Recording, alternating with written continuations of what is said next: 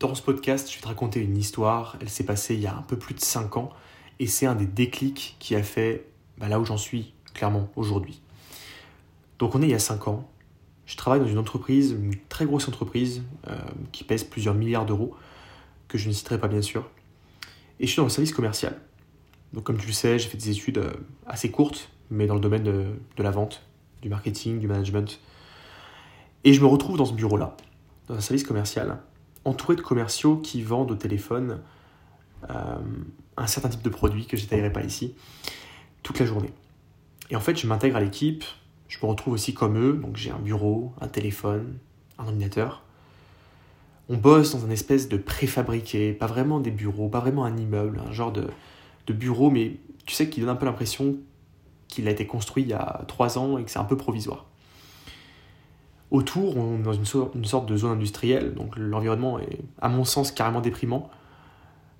L'ambiance dans le bureau est pas si désagréable que ça, mais clairement, on sent que les gens sont forcés de venir. Tous les matins, on sent une, une lourdeur dans leur pas. Je sais pas si tu vois ce que je veux dire. On, sent qu'il n'y a pas d'entrain, il n'y a pas de motivation, qu'il y a une obligation derrière tout ça. Et en fait, au bout de quelques semaines, je me rends compte que le travail que ces personnes font, certains depuis des décennies littéralement, c'est toujours le même. Toujours le même tous les jours. Ils répètent tous les jours les mêmes tâches. Ils vendent le même type de produit au même type de personnes. Ils côtoient les mêmes collègues. Ils interagissent avec les mêmes fournisseurs, les mêmes clients, les mêmes partenaires. Toute la journée, pendant des décennies. Et en fait, ce qui m'a le plus choqué dans l'ambiance du bureau, c'est pas forcément l'ambiance entre les collègues qui restait assez cordiale, assez sympathique. C'est finalement ce qui n'est pas dit, ce qu'on ne voit pas, ce que moi j'analysais depuis mon bureau en regardant les gens. C'est le côté où, j'ai remarqué que ces gens avaient abandonné. Ces gens avaient abandonné l'idée de, vivre autre chose.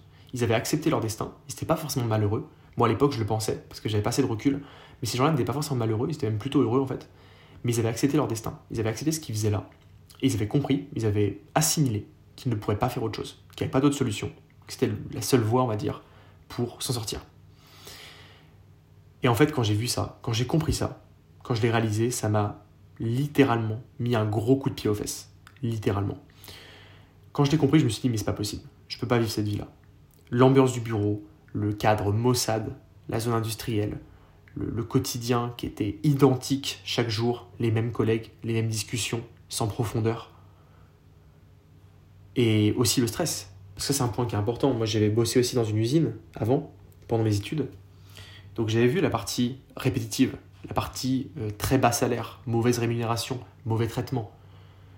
Mais je me disais que c'était l'usine, donc c'était normal. Mais en fait, même dans des bureaux, dans des métiers, on va dire, plus, entre guillemets bien sûr, intellectuels, bah, c'est la même chose en fait. Les tâches sont répétitives, tout est processisé de sorte à ce que tu ne sortes pas des clous, tu fasses toujours la même chose, avec le même résultat à la fin. Et au final, ça m'a déprimé. Je me suis dit, mais c'est pas possible, je peux pas vivre cette vie-là. Et c'est un des déclics qui m'a motivé le plus possible. Et en fait, j'aime te raconter une anecdote. Le déclic qui m'a été donné ce, jour-là, je me souviens pas quel jour c'était exactement. Je discutais avec un des collègues. Donc moi à l'époque, il faut comprendre que j'étais pas quelqu'un de comme aujourd'hui. Je n'étais pas aussi euh, à l'aise avec les gens, pas aussi extraverti. J'étais plutôt timide. Et je m'intéressais déjà à l'immobilier. J'avais déjà un premier projet en tête. D'ailleurs, j'étais en train de commencer mon premier projet. Mais je n'étais pas du tout lancé, forcément. Sinon, j'aurais pas été là, clairement. Et du coup, bah, je n'osais pas forcément parler de mes opinions, de ce que je pensais, de ma vision du monde. Mais quand même, je discutais un petit peu avec les collègues, etc. Et un des. Le seul homme d'ailleurs du bureau nous a parlé pendant, je pense, un quart d'heure, 20 minutes, de comment il a négocié 200 euros sur sa nouvelle Dacia. Et en fait, quand j'ai entendu ça, j'ai fait non, mais c'est plus possible. Je peux pas rester ici. Je, le déclic, il a été immédiat en fait. Je me suis dit, mais attends, ces personnes-là travaillent toute la journée, sont stressées, parce qu'honnêtement, il y a un vrai stress dans ces boulots-là, euh, parce qu'il y a des résultats, il y a des objectifs. Pour gagner un salaire qui est extrêmement bas et sans aucune, euh, aucune dégradation pour euh, la marque Dacia, pour acheter une voiture et négocier finalement 200 euros dessus. Alors que la personne passe sa journée à travailler vraiment très très dur sur un boulot qui est vraiment pas passionnant, qui est difficile. Et quand j'ai entendu ça, clairement c'était un des déclics, je me suis dit, je peux pas vivre ça. Et pourtant, quand j'en parlais, parfois j'essayais de, lancer la discussion parce que bah, forcément j'étais déjà passionné par ça, par l'investissement, par le fait de créer des sources de revenus, des systèmes. C'était il y a très longtemps. Hein. Mais en parlant de ça, je voyais bien que les personnes étaient là, mais non, mais Baptiste, tu sais, euh, ils souriaient parce que j'étais très jeune pour eux. Et pour eux, c'était, j'étais naïf, j'allais naïf. Euh, ah, mais c'est bien joli ce que tu dis, c'est bien l'immobilier, mais tu sais, c'est pas pour nous, nous, c'est pas possible. On n'est pas des gens qui, peuvent, qui pouvons investir. Et moi, dans ma tête, honnêtement, si j'avais été peu déterminé ou si j'avais été un petit peu plus faible mentalement, on va dire, ben, j'aurais abandonné en fait. Je me serais dit, bah oui, ils ont raison, évidemment. Bah évidemment, c'est pas pour nous. Regarde, autour de toi. Autour de toi, les gens, ils font quoi? Ils bossent toute la journée, ils gagnent peut-être 1500 euros par mois, et ils recommencent le lendemain. C'est ça la réalité. Le reste, c'est du rêve, en fait, ça n'existe pas. Mais en fait, non. Dans ma tête, cette histoire, tout le reste, tout le passif que j'ai, etc., ça... je pouvais pas accepter ça comme réponse. Et du coup, bah, je suis quand même passé à l'action. J'ai fait les choses, j'ai bossé, j'ai fait tout ce que j'ai à faire. J'ai pu acheter du coup des dizaines de lots immobiliers, générer euh, des centaines de milliers d'euros de loyer, beaucoup plus avec la valorisation des biens.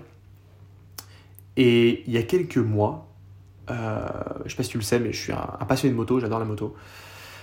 J'ai le permis, etc. Et j'en fais beaucoup, notamment à l'étranger. Bah là, actuellement, je suis à Bali et j'en fais beaucoup aussi. Et en France, j'ai euh, une moto aussi.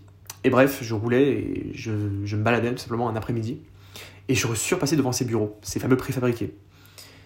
Et quand je suis passé devant, j'ai eu un, gros flashback, un gros soulagement de me dire, mais wow, le parcours que j'ai accompli entre temps, sans, en toute sans, prétention bien sûr, mais c'est un changement qui est total. Et je suis passé devant en moto, et en fait, en passant devant, j'ai réalisé qu'en fait, on était jeudi. Et que je passais un plein jeudi après-midi à, je sais pas, 15h en moto, il faisait beau, euh, et je me baladais. Un jeudi après-midi en pensant que ces collègues-là, ces personnes-là avec qui j'avais passé du temps, étaient encore dans ces bureaux-là, ces mêmes personnes parce que je sais qu'ils y sont encore. Et en repensant à ça, j'ai fait waouh, c'est là où on voit la différence entre l'action et l'inaction et aussi le niveau de pensée, de se dire est-ce que c'est possible, est-ce que c'est pas possible? Et également l'impact de l'entourage. Puisque j'ai vu que j'étais jeune et naïf, du coup, j'ai pas écouté cet entourage-là. Mais je sais qu'il y a des personnes qui sont un peu moins naïves que moi et qui, du coup, eux, écoutent cet entourage-là. Et en fait, le conseil que je peux te donner, si tu fais partie de ces personnes-là, c'est sois naïf. Sois naïf, regarde ce que font les autres regarde ce que font ceux qui réussissent et inspire-toi de ces personnes-là. Même si aujourd'hui ton entourage ne correspond pas à ces personnes, essaie de trouver et de, comme tu le fais aujourd'hui en écoutant des podcasts, de t'entourer virtuellement de personnes qui ont les résultats que tu veux. Et crois-moi, c'est pas du rêve. Crois-moi, ça existe. Crois-moi, c'est possible. Ça, c'est le plus important. Voilà, je te laisse là-dessus et on se retrouve dans un prochain podcast.